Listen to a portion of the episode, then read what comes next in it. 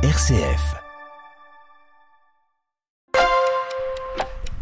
Bonjour à tous, nous sommes euh, aujourd'hui au septième jour du carême. Je suis avec euh, Anne-Sophie Vaxeller, donc euh, référente écologie intégrale au diocèse de Metz, pour aborder un sujet qui est celui de prendre soin de sa relation avec le Créateur. Rappelez-vous, nous avions abordé le prendre soin de soi, des autres, de la création, et là maintenant c'est prendre soin d'une relation. Donc Anne-Sophie, tu peux nous en dire plus? Bonjour, je suis Philippe Gonigam, délégué épiscopal et référent euh, pour les Jeux olympiques et paralympiques pour le diocèse de Metz, et je vous invite à un podcast pour euh, vous accompagner sur une montée vers Pâques en associant le mouvement du corps à celui de l'esprit. Alors effectivement, le dernier point, c'est la relation au Créateur, donc la relation avec Dieu.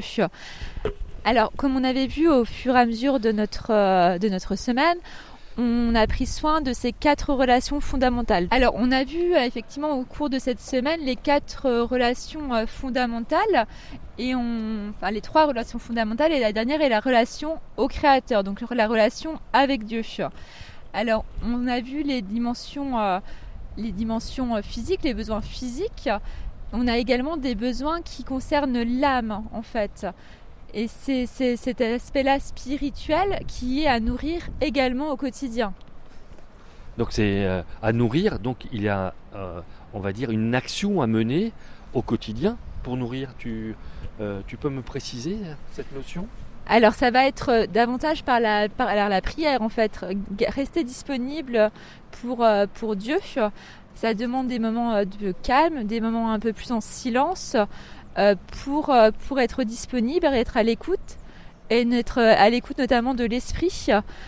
Donc ça va être, ça peut être par des moments de calme, mais ça peut être également par des moments de communion tous ensemble lors de, de la messe dominicale.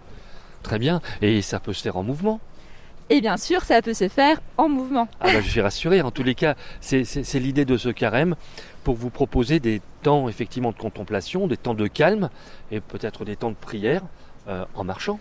Alors ça peut se faire euh, dans, par la marche, par des balades méditatives qui allient à la fois l'effort physique, la marche et des temps, euh, des temps de prière, des temps de louange où on rend grâce, on rend grâce à Dieu notamment pour, pour la beauté de la création. Ça peut passer par les temps de contemplation de cette création, parce que ces temps de contemplation vont être des temps également de prière. Mais tu es presque en train de nous définir, euh, euh, on va dire, la, fonction du pèlerinage. Alors oui, les pèlerinages, comme on peut le faire, comme lors des pèlerinages de Saint-Jacques de Compostelle, sont euh, des parfaits exemples. On va marcher, on va aller plus loin dans ses limites, dans les limites de son corps. On va se confronter effectivement à l'exercice, euh, quelquefois à certaines douleurs. Mais après, on a également beaucoup de plaisir, la joie des rencontres, euh, les rencontres des autres pèlerins, et également bah, des temps euh, où on va être un petit peu plus seul, on va pouvoir prendre le temps de méditer et de prier. En tous les cas, c'est ce que je souhaite à tous nos auditeurs qui sont en pèlerinage sur le chemin à destination de Pâques et qui entendent ce podcast et qui euh, pratiquent euh, ce carême à domicile qu'a proposé cette année euh, le diocèse de Metz sur la thématique du mouvement. Merci à tous et donc on vous donne rendez-vous la semaine prochaine pour d'autres très belles rencontres.